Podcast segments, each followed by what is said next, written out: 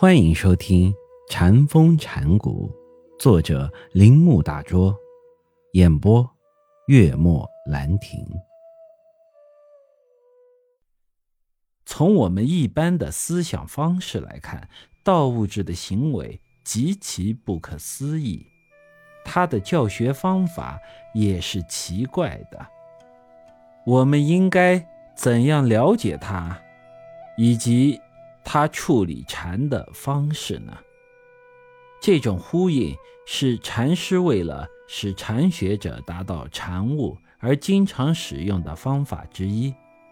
这个悟的本身是一件简单的心理事项，但它的意义却深入人类的基本天性和广大的意识之中，因为我们人类。因此而洞察主体和客体，人和自然，神和人二分背后的实在结构。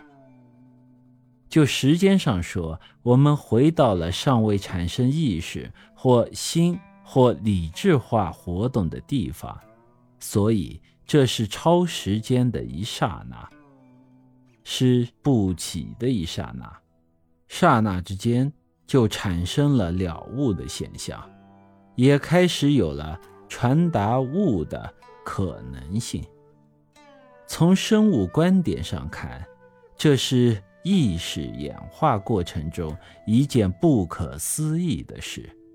由于这件事，自然便回到了自身，并成为了人。禅家称其为本来面目。鼻子或猿人，事实上还有各种其他具体名称加在人的身上，不过这不是象征的表现。有一个故事，传说有一位中国的伟大佛学者发现了自己所直观的道，不被同时代的人所接受。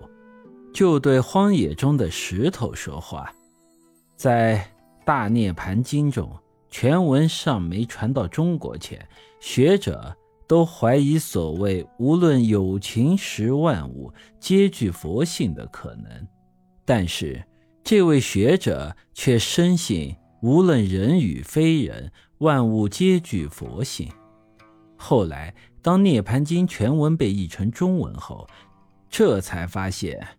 佛的确说过这话，那时这位学者被斥为异端，但是因为他绝对相信自己的直觉的道，他就像荒野中的石头谈论这个问题，石头向他点点头，表示同意他的看法。